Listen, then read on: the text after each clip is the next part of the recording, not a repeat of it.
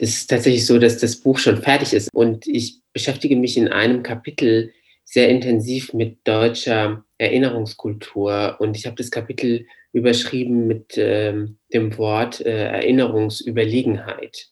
Und was ich damit auseinandersetzt, äh, also was ich damit quasi illustrieren wollte, ist ein bisschen die Diskrepanz zwischen der performativen Art und Weise, wie deutsche Erinnerungskultur von weißen Menschen gelebt wird und den ähm, Erzählungen von Gil, von Tayo, von Petra, Petra Rosenberg jetzt, äh, die wir auch äh, jetzt gehört haben und äh, von Andreas Nachama.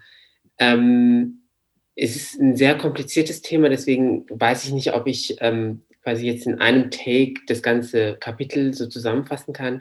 Aber mir ist schon aufgefallen, dass äh, weiße Deutsche, nicht alle, aber sehr viele quasi versuchen, aus der Erinnerungskultur, die ja wichtig ist, so ein bisschen einen positiven Vibe rauszukitzeln für sich selbst. Also so eine Art emotionale und politische Wiedergutmachung, aber für sich selbst eine Wiedergutwerdung sozusagen. Ich glaube, äh, viele andere können auch äh, mit dem äh, Begriff Erinnerungstheater was ähm, anfangen, also dieses performative Gedenken, was eigentlich aber selbstzentriert ist und was dazu äh, führen soll, dass es eine Wiedergutwerdung der Deutschen quasi gibt.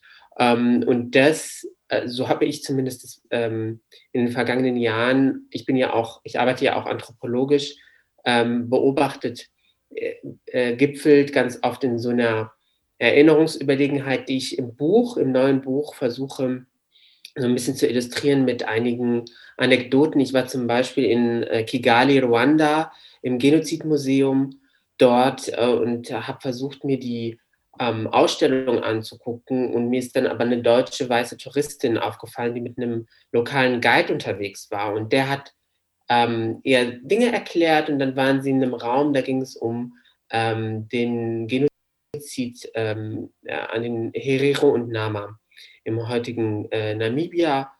Und dann hat die weiße Deutsche den Guide ähm, quasi gestoppt und ihm gesagt, ähm, ich habe aber was ganz viel Wichtigeres aus meiner deutschen Perspektive, der Holocaust, also ähm, der Genozid an den Deutschen, äh, Entschuldigung, an den, an den Jüdinnen und Juden und ähm, hat versucht, da irgendwie zu performen, dass ihre Erinnerungskultur wichtiger ist irgendwie als das, was der Guide ihr versucht hat, gerade zu erzählen. Und ich, mich hat das so ein bisschen zum Grübeln gebracht und weiter zum Forschen. Ich kann vielleicht später nochmal von meiner Feldforschung in Nordmarokko erzählen, wo ich kurz vor äh, Beginn der Pandemie war und äh, eigentlich gedacht habe, immer wenn in der Menschheitsgeschichte irgendwas ganz falsch läuft, dann tauchen irgendwelche Deutsche auf. Egal wo, egal in welchem Kontext.